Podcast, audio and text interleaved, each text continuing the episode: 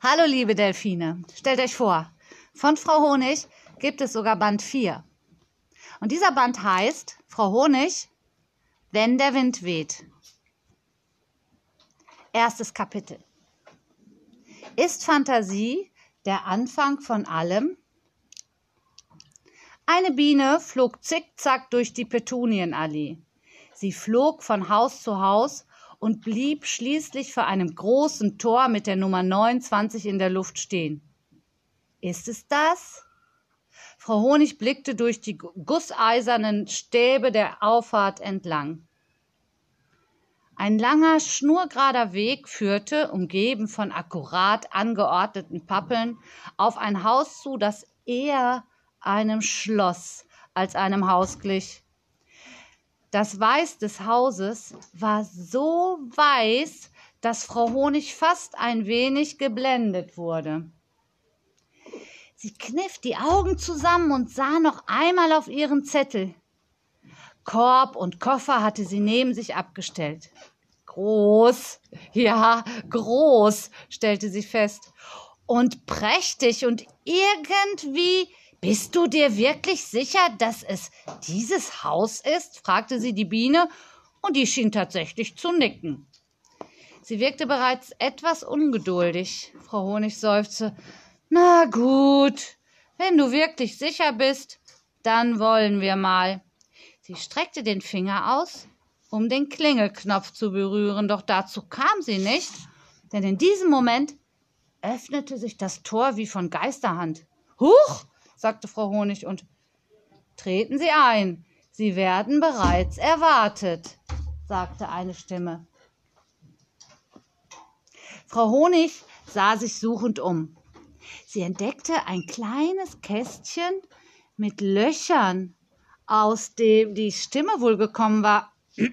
Sie räusperte sich, näherte sich dem Kästchen und sprach so deutlich sie konnte Danke, aber normalerweise werde ich nicht erwartet. Das Kästchen antwortete nicht mehr. Frau Honig wandte sich der Biene zu, die noch immer neben mir in der Luft zu stehen schien. Na, dann wollen wir mal, seufzte sie, griff nach ihren Koffern und ihrem Korb und trat ein. Die Biene folgte ihr. Schritt für Schritt ging Frau Honig den langen Weg entlang. Dabei wurde das Haus größer und größer. Nein, es ist nicht groß, sagte Frau Honig zu sich selbst. Es ist enorm. Vor der Tür stellte sie erneut ihr Gepäck ab, und auch diesmal versuchte sie den Klingelknopf zu betätigen.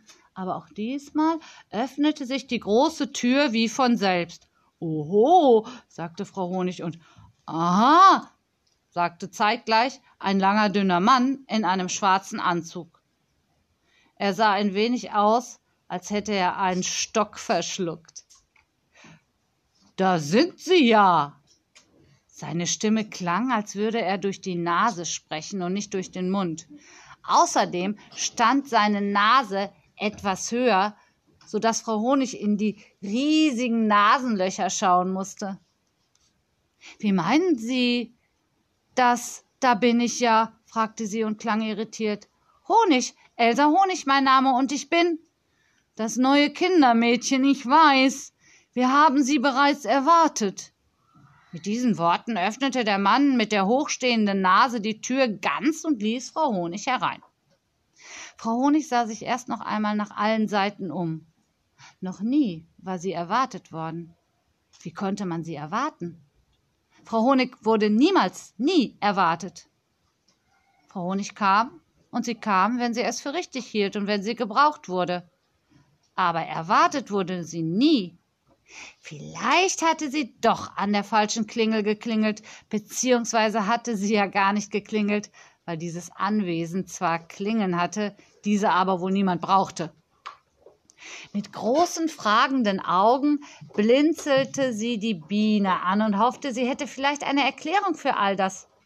Doch die Biene flog auf Frau Honigs Hut und ließ sich dort auf der Plastikanemone nieder.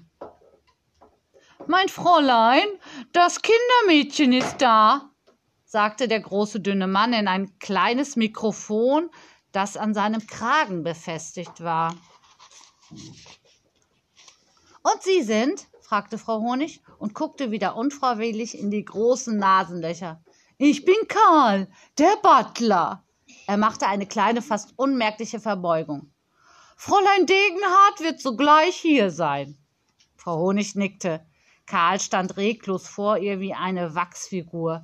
Frau Honig ließ erneut ihren Blick schweifen und wippte auf ihren Zehenspitzen vor und zurück. Ganz schön groß hier, sagte sie zu der Wachsfigur. Man könnte fast meinen, es wäre eine Bahnhofshalle und gleich würden Züge einfahren. Sie lächelte Karl an, doch der blieb reglos. Also eine schöne Bahnhofshalle, vielleicht eine für einen König oder so, fügte das Kindermädchen hinzu. Aber Karl blieb stumm. Zwei lange, geschwungene Treppen führten rechts und links in den ersten Stock hinauf. Wunderbare Rutschgeländer. Frau Honig schmunzelte vor sich hin bei dem Gedanken, mit einem Hui von oben nach unten zu rutschen. Weißer Marmor, überall auf dem Fußboden. Zum Schlittern sicher fabelhaft geeignet, dachte Frau Honig jetzt und dann fiel ihr Blick auf den großen Kristallleuchter, der in der Mitte dieser Eingangshalle von der Decke hing. Wieder lächelte sie versonnen, denn sie stellte sich vor, sie würde in diesem Leuchter von rechts nach links schwingen. Doch gerade als sie Karl fragen wollte, ob er schon einmal gerutscht, geschlittert oder geschwungen wäre, erschien oben an der Treppe ein kleines Mädchen. Nein, die Lieferung ist nicht zufriedenstellend. Ich hatte Rosa gesagt und das ist nicht Rosa, das ist Rosé. Wenn nicht sogar schon Aprikot. Und Aprikot trägt heutzutage kein Mensch mehr. Das ist sowas von out. Sie telefonierte, während sie die Treppe herunterkam. Frau Honig musterte das Mädchen, zehneinhalb Jahre alt, blonde, lockige Haare, die allerdings durch ein Glätteisen geglättet worden war. Sie trug eine hellblaue Rüschenbluse und darunter einen schwarzen Tüllrock. Sie sah aus, als wäre sie gerade unterwegs ins Theater, so herausgeputzt war sie.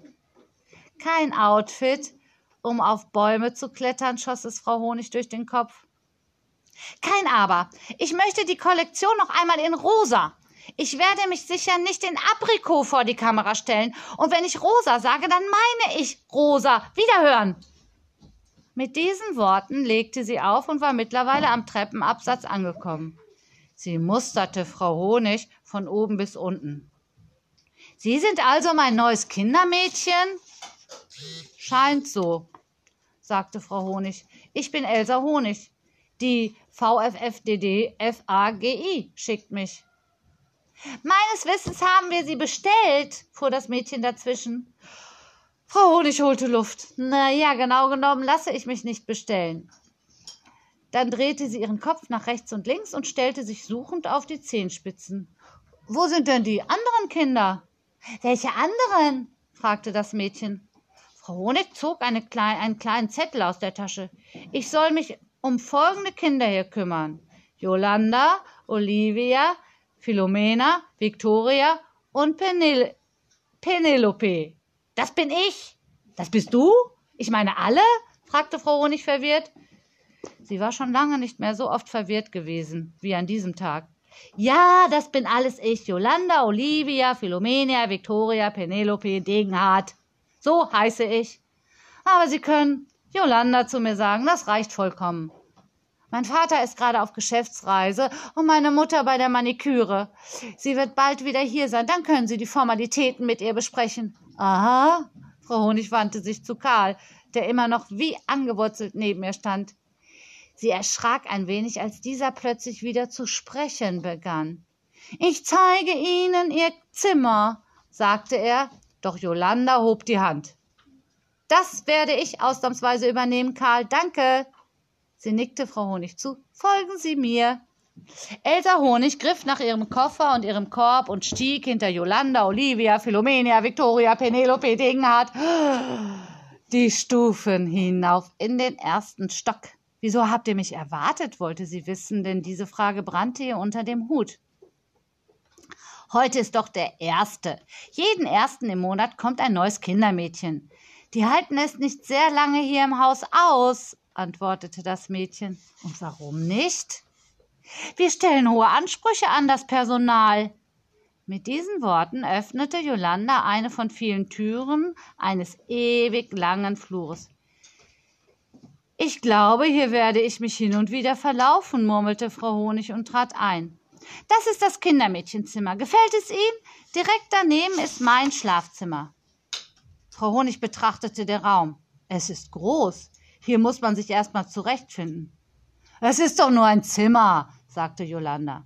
Ein großes Zimmer. Ich bin so große Zimmer nicht gewöhnt. Dann gewöhnen Sie sich eben dran. Und hier ist Ihr Badezimmer, erklärte Jolanda und zeigte auf eine weitere Tür. Eine Dusche gibt es leider nicht, nur eine Badewanne, denn dies ist ein sehr altes Haus und Duschen hatte man damals noch nicht, zumindest nicht in den Zimmern des Personals. Das macht nichts, Frau Honig lächelte.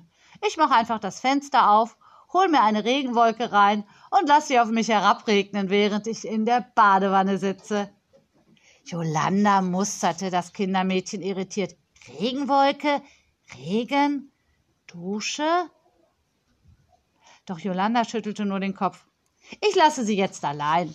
Dann können Sie sich einrichten. Eilig verließ das Mädchen das Gästezimmer. Frau Honig trat an das riesige Fenster und zog die weißen Vorhänge zurück. Vor ihr lag der Garten so groß wie ein Park. Überall Hecken, die ordentlich zu Würfeln geschnitten waren. Auch alle Bäume waren in Form gebracht.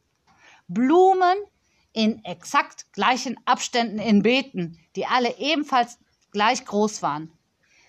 Frau Honig öffnete das Fenster, die Biene flog auf und sah sich ebenfalls um. Wo sind wir hier nur gelandet? fragte Frau Honig und schüttelte den Kopf.